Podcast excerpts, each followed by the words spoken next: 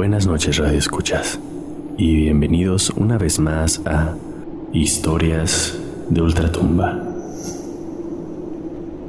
Se dice que en la ciudad de Oaxaca se escucha un extraño ruido por las noches, como si una vieja carreta arrastrada por pesados caballos patrullara la ciudad. Aquellos que la escuchan la evitan a toda costa, ya que nadie quiere encontrarse con quien la conduce. Esta es la leyenda de la carreta de la muerte. Comenzamos.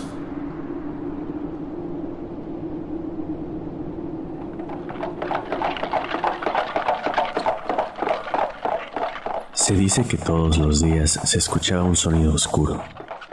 Era el sonido de un carruaje que, por las mismas calles y a la misma hora, ponía en alerta a los habitantes. Un día, una persona intrigada por el inusual ruido se puso a investigar y el resultado fue la muerte. De hecho, se indica que su forma de morir fue realmente espeluznante, pero lo ocurrido no fue una noticia nueva para el pueblo, ya que tiempo atrás, cuando no había electricidad y cuando toda la ciudad de Oaxaca estaba a oscuras, ocurrió el mismo hecho inexplicable.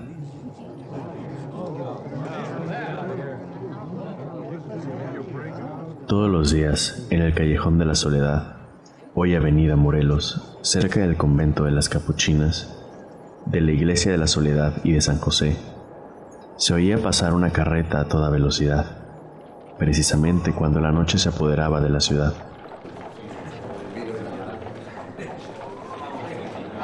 Esto se transmitió rápidamente de voz en voz por toda la ciudad y el miedo inundó a cada uno de sus habitantes.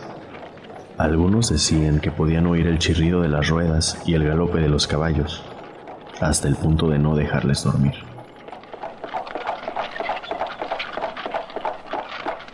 Otros afirmaron que se oían los lamentos de algunas personas en la distancia.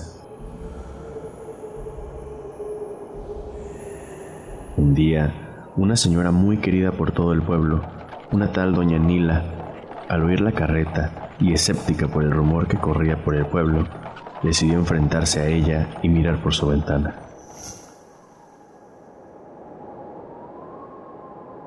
Al hacerlo, descubrió la sombra de los grandes caballos y al intentar identificar quién era el conductor, se sorprendió tanto que al día siguiente se la encontró al pie de su ventana desmayada.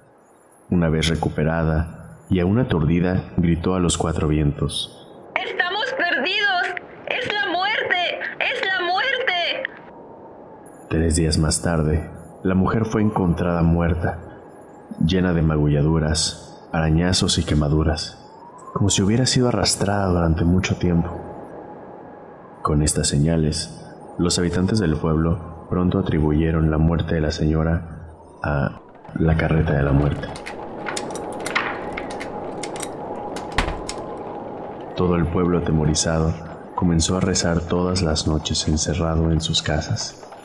La gente se dormía temprano, comenzó a habitar la zona y se dice que el cura del convento organizaba una procesión todos los viernes, llevando una imagen de Jesucristo a una ermita que estaba exactamente en el número 8 de la actual Avenida Morelos pasando por el oscuro callejón donde se decía que aparecía el susto. Hoy en día, algunos habitantes de Oaxaca aún aseguran escuchar la famosa carreta por las noches, pero conociendo la leyenda, nadie se ha atrevido a salir por su ventana para averiguar de quién se trata, porque temen encontrarse antes de lo esperado con la propia muerte.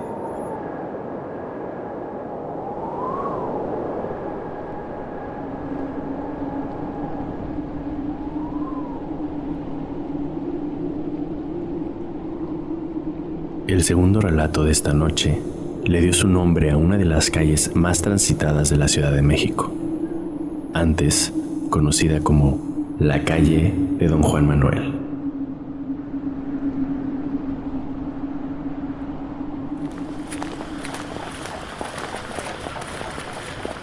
Hace muchos años se cuenta que vivía en esa calle un hombre muy rico, cuya casa quedaba justamente detrás del convento de San Bernardo. Su nombre era don Juan Manuel y estaba casado con una mujer tan íntegra como bella. Pero este hombre, a pesar de sus riquezas y tener una esposa con tantas virtudes, no se sentía feliz a causa de no haber tenido sucesión. Consumido por la pena, la molestia le exasperaba. Y para encontrar algún consuelo, resolvió dedicarse a las prácticas religiosas. Pero tanto es así que no satisfecho con asistir a las iglesias casi todo el día, intentó separarse de su esposa y hacerse fraile en San Francisco. Con este propósito, mandó a llamar a un sobrino que residía en España para que administrara sus negocios. El pariente no tardó en llegar y pronto don Juan Manuel concibió también unos celos terribles. Tan terribles que una noche invocó al diablo y le prometió darle su alma si le proporcionaba los medios para descubrir a quien creía que le deshonraba.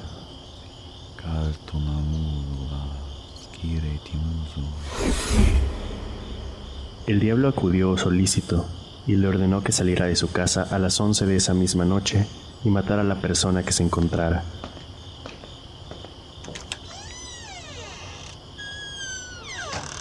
Don Juan así lo hizo, y al día siguiente, cuando creía haberse vengado y estaba satisfecho, el diablo se le presentó de nuevo y le dijo que el hombre que había matado era inocente, pero que debía salir todas las noches y seguir matando hasta que se le apareciera junto al cadáver del culpable. Don Juan obedeció sin contestar Noche tras noche salía de su casa. Bajaba la escalera, cruzaba el patio, abría el póstigo del zaguán, se apoyaba en la pared y envuelto en su amplia capa esperaba tranquilamente a la víctima. Entonces no había luz, y en la oscuridad y el silencio de la noche se veían pasos lejanos, cada vez más perceptibles. Entonces aparecía el culto de un transeúnte y don Juan se acercaba y le preguntaba. Perdón usted, ¿qué horas son? Las once. Dichoso usted que sabe la hora en que muere. El puñal brilló en la oscuridad. Se oyó un grito ahogado. El golpe de un cuerpo que caía y el asesino, mudo, impasible, volvió a abrir la persiana, cruzó de nuevo el patio de la casa subió la escalera y regresó a su habitación.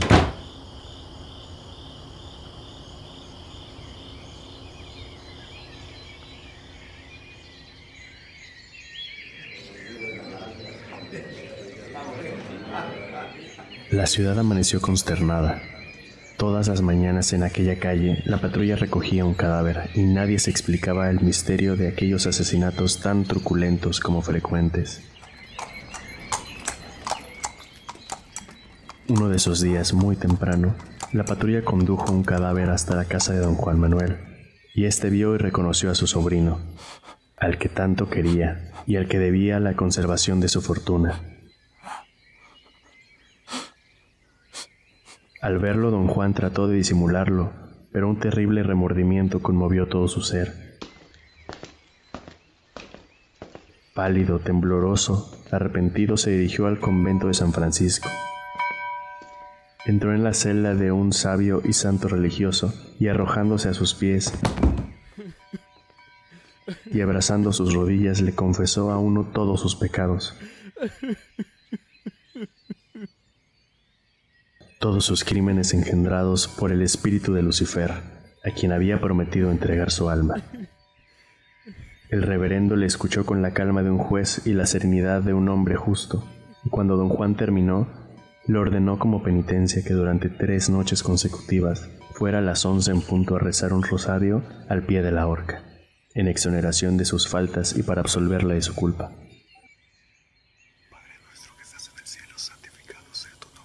Don Juan trató de cumplirlo, pero aún no había recorrido todas las cuentas de su rosario en la primera noche cuando oyó una voz sepulcral que le imploraba en tono doloroso.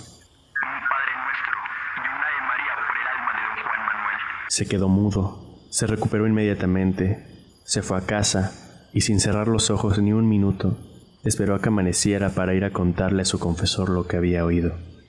Vuelvo esta misma noche, le dijo el religioso. Considere que esto ha sido dispuesto por el que todo lo sabe para salvar su ánima, y reflexione que el miedo se lo ha inspirado el demonio como un ardid para apartarlo del buen camino, y haga la señal de la cruz cuando siente espanto. Humilde, sumiso y obediente, don Juan estaba en la horca a las once en punto. Pero aún no había empezado a rezar cuando vio una procesión de fantasmas que llevaba su propio cadáver en un ataúd con velas encendidas.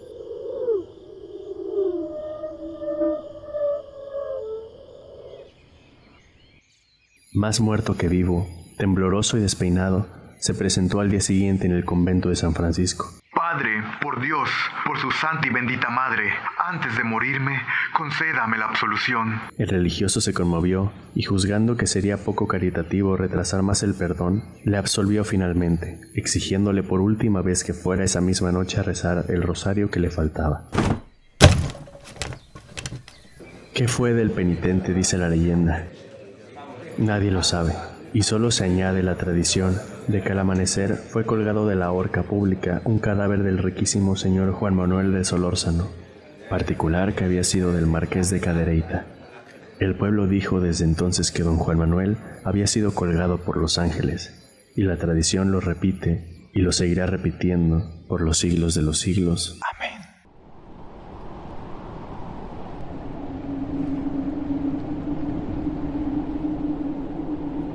Desde hace ya muchos años, lo que hoy se conoce como Canadá y Estados Unidos poblaban los nativos americanos.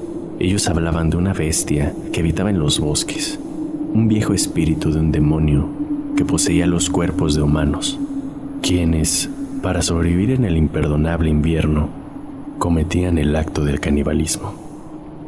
Esta es la leyenda del Wendigo.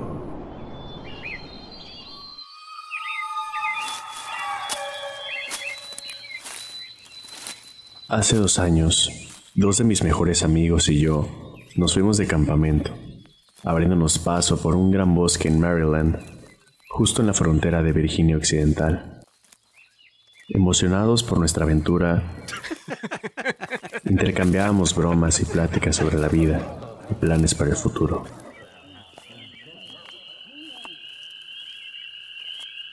Perdiendo la noción del tiempo mientras nos adentrábamos en el bosque. El sol comenzaba a ocultarse cuando vimos una vieja cabaña abandonada que estaba enterrada entre viejas ramas, hojas y musgo. Sus puertas estaban abiertas de una forma extraña, como si alguien las hubiera roto de adentro hacia afuera. En el momento pensamos que tal vez no estaba abandonada del todo y su dueño tenía algún objeto de valor ahí, así que decidimos acampar bajo el cielo estrellado, no tan lejos de la pequeña cabaña. La noche cubrió el bosque con una oscuridad absoluta, y la pequeña hoguera iluminaba el campamento. Poco a poco la leña comenzaba a agotarse, así que sentí la necesidad de ir por un poco más. Tomé mi linterna y comencé a caminar en la oscuridad. Muchas veces antes había ido de campamento, así que ya estaba acostumbrado a explorar el bosque por la noche iluminado tenuemente por la luz de la luna. Pero esta vez fue diferente. Mientras caminaba a lo lejos pude escuchar una rama romperse.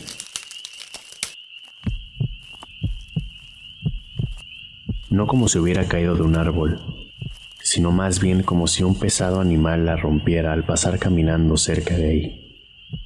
Me mantuve inmóvil por un segundo hasta que lentamente empecé a girar mi cabeza. Lo que vi en ese momento hizo que mi corazón se detuviera. Al inicio pensé que era una persona, pero entonces me percaté de la forma en la que se movía.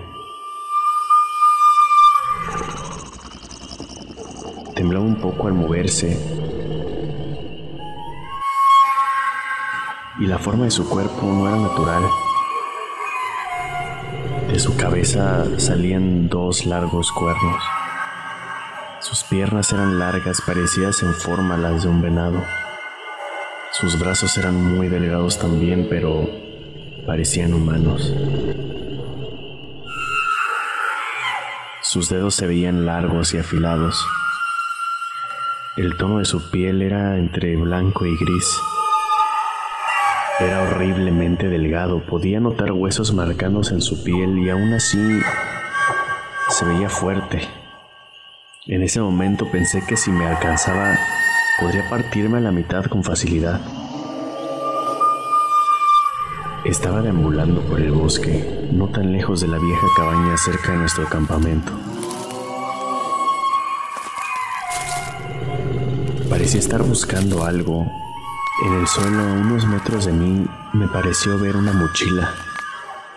Aunque no le encontré forma al principio ya que estaba despedazada y estaba salpicada de manchas rojas de lo que parecía ser sangre seca. Sabía que no había notado mi presencia aún, pues su cabeza estaba mirando hacia el otro lado. Lentamente comencé a caminar hacia atrás sin quitarle la vista de encima. De pronto comencé a sentir una ligera brisa pasar por mi espalda. La criatura se detuvo y se quedó completamente quieta por un momento. Cuando empezó a olfatear el aire a su alrededor, seguí retrocediendo mientras veía cómo giró su cabeza hacia mí. Fue ahí cuando pude ver su rostro. Casi parecía tener el aspecto de una persona, pero su quijada era más larga y pronunciada. Casi no le quedaba piel en los labios y sus dientes parecían humanos también, solo que se veían mucho más afilados. Pero lo peor eran sus ojos. Eran mucho más grandes que los de un hombre, completamente negros parecían absorber todo el color y toda la vida a su alrededor. Su mirada parecía estar sumergida en la locura, como si estuviera dispuesto a devorar lo que se le atravesara. No podía gritar, apenas podía moverme, cuando de pronto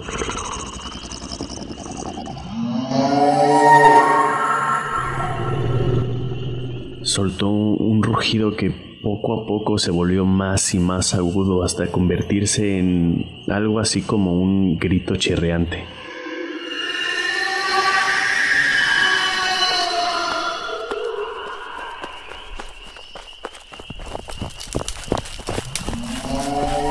Nunca había escuchado algo semejante. Sin pensar más, me giré y corrí tan rápido como pude sin mirar atrás.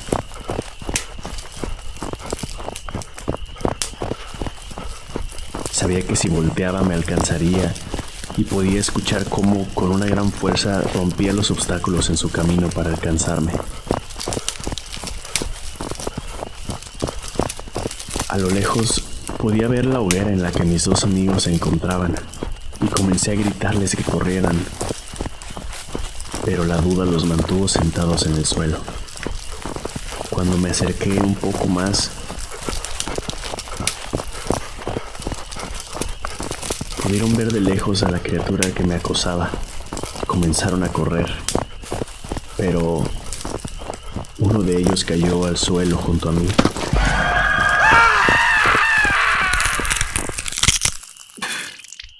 Sentí unas incontrolables ganas de vomitar al escuchar los gritos de dolor de mi amigo, así como los alaridos del demonio que acechaba el bosque.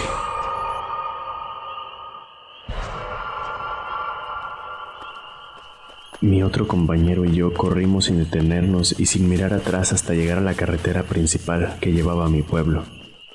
Y utilizamos un teléfono público para llamar a la policía, pues teníamos la esperanza que nuestro amigo siguiera con vida.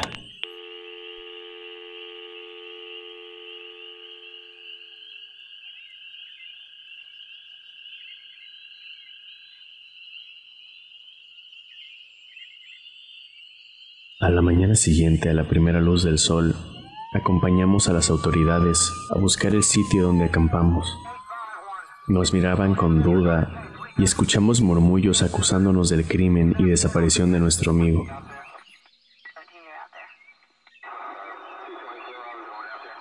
Hasta que encontramos la cabaña que habíamos visto el día anterior.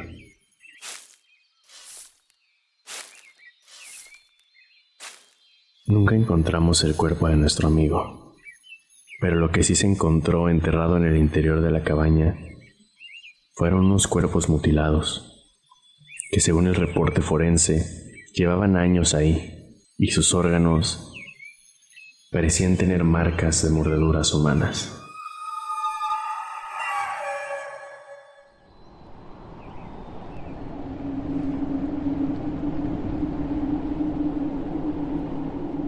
Todo aquel que lucha contra los monstruos debe procurar no convertirse en uno de ellos, porque cuando se mira largo tiempo al abismo, el abismo también mira dentro de ti.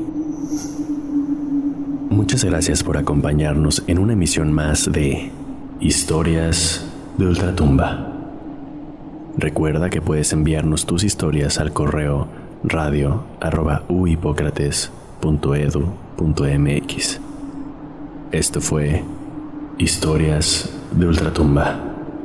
Buenas noches.